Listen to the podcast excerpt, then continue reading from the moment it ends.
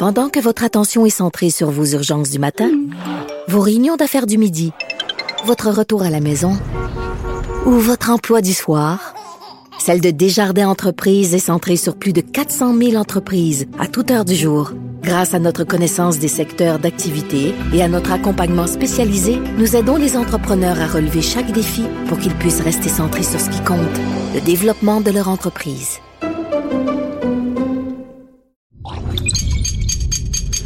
Radio. Salut, c'est Charles Dran avec l'équipe dans 5 minutes. On s'intéresse aux sciences, à l'histoire et à l'actualité.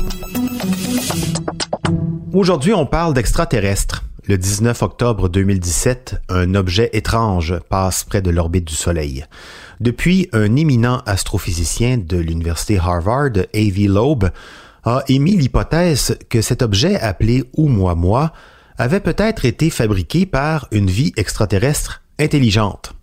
Une proposition qu'il place euh, assez seul dans son camp vis-à-vis de la majorité des astrophysiciens qui disent que ben non, il y a une explication naturelle. En fait, il doit y avoir une explication naturelle, c'est juste qu'on l'a pas encore euh, trouvé. Alors, qui dit vrai? Véronique Morin nous relate euh, la découverte de Oumuamua et le débat entourant l'hypothèse d'Avy Loeb. Le 19 octobre 2017, où étiez-vous? Vous avez peut-être levé la tête et jeté un coup d'œil sur un ciel étoilé en vous demandant si nous étions seuls dans l'univers. Et pendant ce temps, sur l'île de Maui, à Hawaï, des chercheurs de l'observatoire Haleakala venaient de détecter, en une fraction de seconde, un objet très particulier près de l'orbite du Soleil. Ils ont d'abord pensé qu'il s'agissait d'un astéroïde, mais sa forme, sa vitesse et sa trajectoire les ont fait douter. Quelques jours auparavant, soit le 14 octobre, ce même objet particulier avait passé relativement près de la Terre à 24 millions de kilomètres, soit 60 fois la distance entre la Lune et la Terre, mais personne ne l'a vu à ce moment-là. Cet objet dont la longueur a été estimée à celle d'un terrain de football et la largeur d'une maison moyenne semblait de la forme d'un cigare en raison de la façon avec laquelle il réfléchissait la lumière. Le 20 novembre 2017, une analyse fine de sa trajectoire permet de confirmer qu'il s'agissait d'un objet provenant de l'extérieur de notre système solaire. L'objet, qui a été nommé Oumuamua, ce qui veut dire messager provenant de loin en hawaïen, a déconcerté les astrophysiciens en raison de sa forme inhabituelle et de sa trajectoire inattendue alors qu'il s'éloignait de notre Soleil. Mais aucune émission radio inhabituelle n'est détectée. La plupart des astrophysiciens pensent que Oumuamua était en fait une sorte de comète. Mais à la suite de cette découverte, Avi Loeb, qui est un éminent chercheur de la prestigieuse université Harvard, et l'un de ses étudiants, ont rédigé un article scientifique postulant une théorie différente et controversée qu'il explique dans son livre destiné au grand public extraterrestre. Selon lui, Oumuamua doit avoir été conçu, construit est lancé par une intelligence extraterrestre. Si tel est le cas, et il faut bien comprendre qu'il s'agit ici d'une hypothèse, le docteur Loeb insiste pour dire qu'il serait le premier à l'avoir formulé. Pour l'instant, il demeure assez seul dans son camp. Même l'astronome en chef de l'Observatoire hawaïen, Karen Meach, qui est l'une de celles à avoir observé au mois-mois, sans toutefois pouvoir l'avoir photographié, estime qu'il s'agit plutôt d'un objet naturel, genre un morceau de roche expulsé d'un autre système solaire. This unexpected gift has perhaps raised more questions than it's provided answers. But we were the first to say hello to a visitor from another solar system. Dans son TED Talk sur le sujet, Karen Meach souligne que la découverte n'en est pas moins extraordinaire et que son équipe a le privilège d'avoir été la première à avoir identifié cet objet qui est le premier jamais détecté provenant de l'extérieur de notre propre système solaire.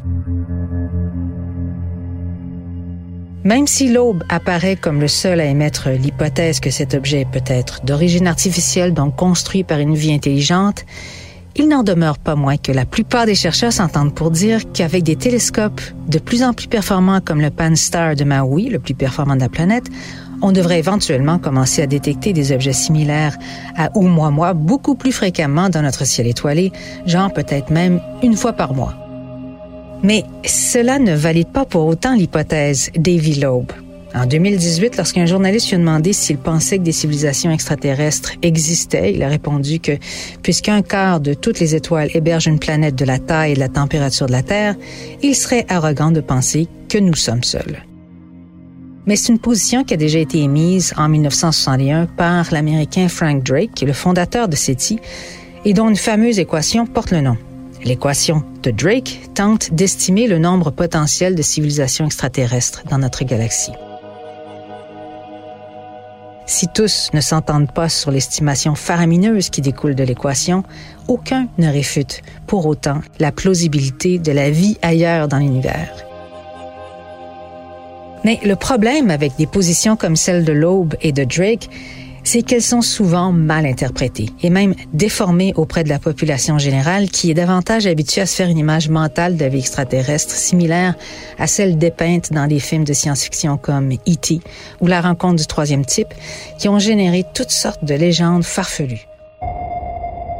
Alors quand Oumuamua a été découverte et que quelqu'un d'aussi éminent qu'Evilo présente l'hypothèse qu'il s'agit peut-être d'un objet construit par une intelligence extérieure à la nôtre, ça déclenche des titres sensationnalistes et complètement trompeurs comme Les extraterrestres ont visité la Terre.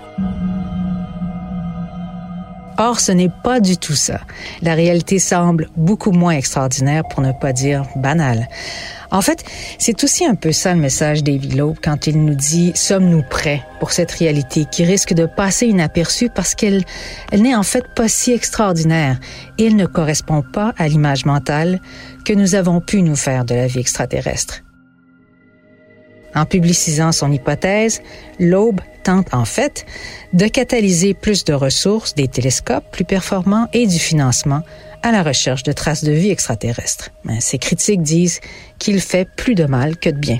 Ce à quoi il répond, puisque le public finance la recherche scientifique et que le public s'intéresse à la recherche de vie extraterrestre, donnons-lui ce qu'il veut. Ouais, manque pas d'humour en tout cas, hein, Evie ou de sarcasme du moins. Son livre Le premier signe d'une vie intelligente extraterrestre vient de paraître en français. Parce que son hypothèse à, à elle nous rappelle surtout l'importance euh, de la communication scientifique, la vulgarisation, expliquer un peu plus pour aller au fond des choses ou en tout cas tenter d'éviter les délires conspirationnistes ou complotistes. Il existe en effet plusieurs hypothèses en lien avec l'existence de vie extraterrestre, des farfelus, beaucoup, beaucoup de farfelus, ou encore euh, des plus sérieuses. Moi, j'avoue que l'équation de Drake euh, me séduit, l'idée qu'on ne sait pas où ils sont, mais que statistiquement, c'est impossible qu'il n'y ait pas de vie ailleurs. D'ailleurs, à ce sujet, très hâte de voir les prochaines découvertes de Persévérance, la sonde sur Mars. Merci Véronique Morin, c'était en cinq minutes.